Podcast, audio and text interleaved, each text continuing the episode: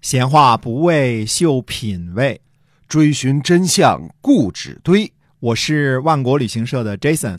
我是 AM 九三六的子飞。我们哥俩在新西兰跟您聊聊《史记》中的故事。好，各位亲爱的听友，大家好，欢迎收听《史记》中的故事，是由新西兰万国旅行社的 Jason 为您讲的。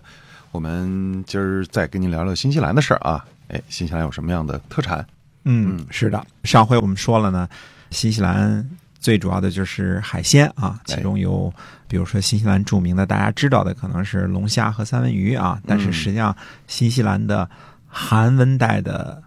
蓝鳕鱼也是特别特别有名儿，但蓝是鳕鱼鲜着吃嗯只能来新西兰吃啊，没办法啊，对这对 blue cod 它的肉呢没有一般鳕鱼那么油，非常好 吃，非常好吃啊很，鲜美嗯哈、是啊，那么除了这个之后，我觉得新西兰出产当中特别有名的还有苹果。呃，新西兰的苹果呢，不敢说天下最好，我只能这么说，是我吃过的全世界苹果当中最好吃的，嗯，酸甜口的，脆的，啊对特别好吃，还真的是啊，特别特别好吃。就我们可以说最好吃的苹果之一 啊。哎，这最好吃的这苹果之一，这样说这没肯定是这没错的问题啊这真的希望好大吃家呃有机会来新西兰的时候，一定尝尝新西兰的苹果啊没，特错便宜啊。啊，便宜，然后还真的是好吃，就是不同品种，口感特别好，嗯，脆甜脆甜的哈。对嗯我们接着讲这个史记中的故事啊。嗯，我们前面说过呢，促成五国伐秦的有三个主要人物：苏秦、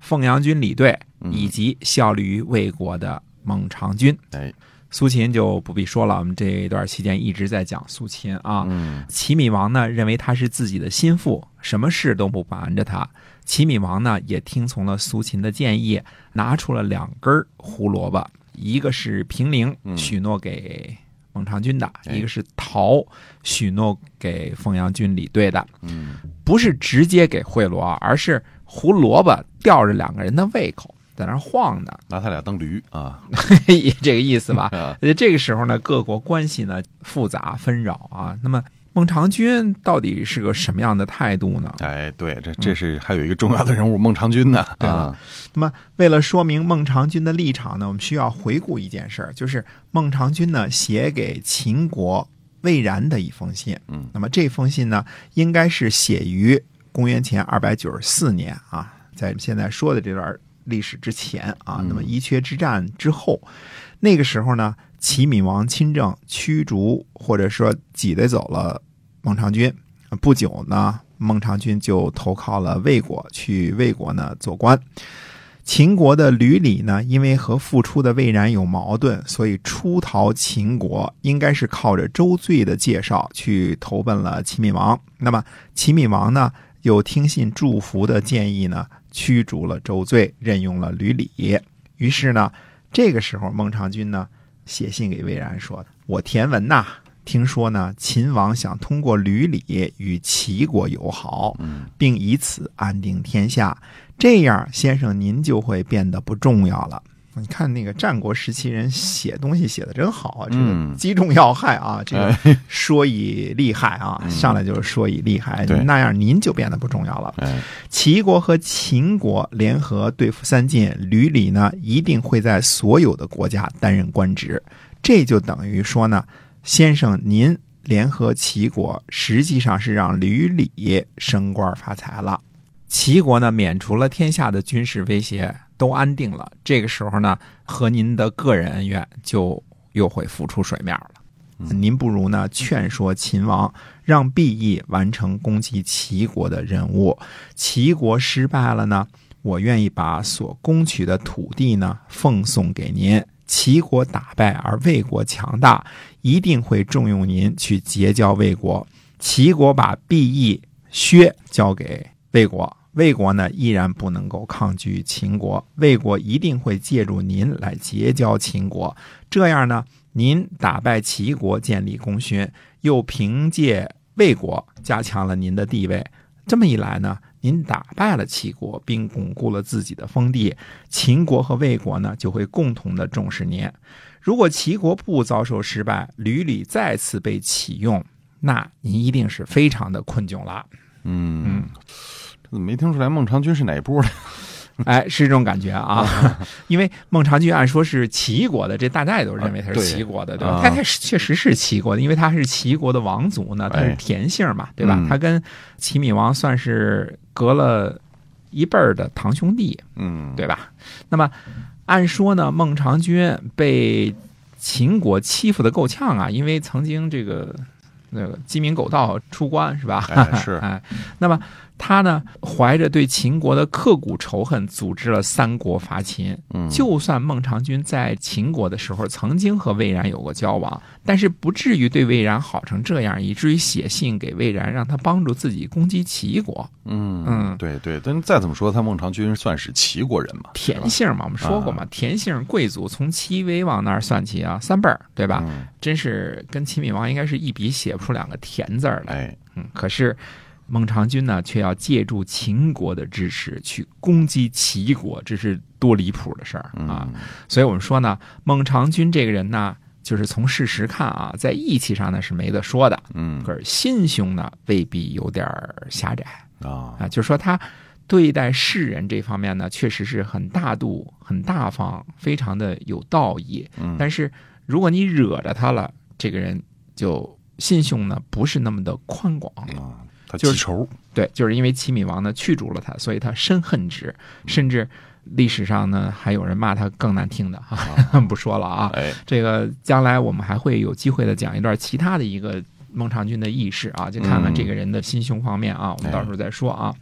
所以看出来这个孟尝君对齐闵王是不怎么友好的啊，特别不友好、嗯啊。这时候呢，他投靠魏国，在魏国呢做了高官，感谢呢他的门客呢提前为他铺好了狡兔三窟的退路啊。嗯他呢，孟尝君和赵国的韩须为都是进攻齐国的急先锋，也别忘了啊，孟尝君在魏国上任的第一件事就是让魏昭王休了齐国的妻子，嗯，对吧？先把老婆休了，嗨， 对嗯。但是五国伐秦的时候呢，孟尝君的确是参与了，是嗯呃，孟尝君心里呢，其实并没有多少善恶是非的念头嗯啊，就是说他的主要哲学呢，感觉有奶就是娘啊，嗯啊，这样说孟尝君不过分，一点都不过分啊。如果五国伐秦，赵国、韩国都参与了，那他不妨呢再次想起秦昭襄王的怨仇，啊嗯，就是鸡鸣狗盗那回啊。哎，那么随大溜儿、见风使舵这几招呢，孟尝君同学呢也玩的特别溜，是嗯。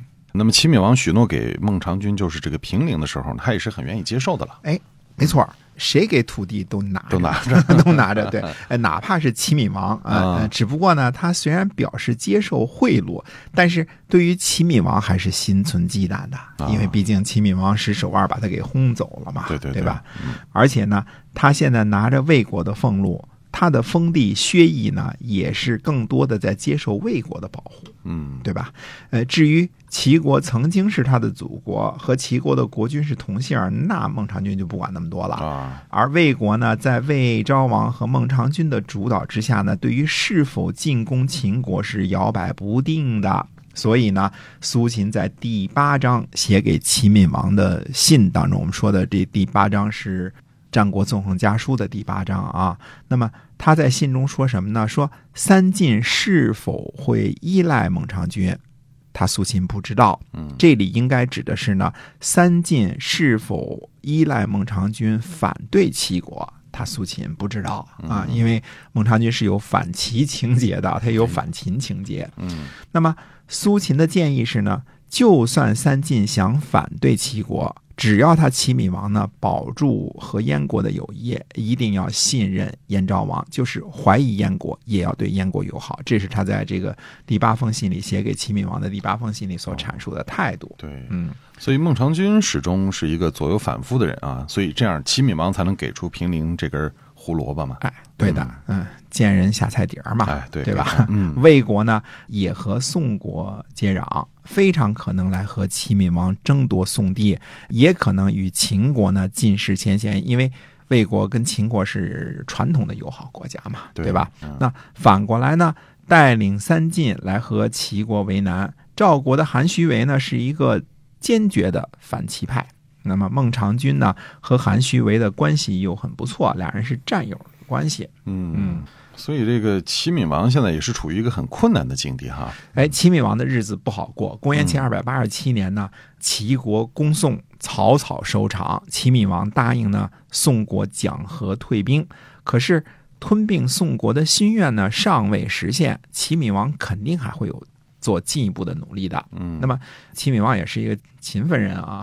也不是一个偷懒儿的人。 这么难的事儿算了得了，他不是这样的人啊。那么齐闵王努力的方向在哪里呢？到底齐闵王能否实现吞并宋国的这个宏愿呢？欲知后事如何，且听下回分解。哎，那么我们今天啊，这个《史记》中的故事先跟大家聊到这儿，是由新西兰万国旅行社的 Jason 为您讲的，我们在下期节目再会。再会。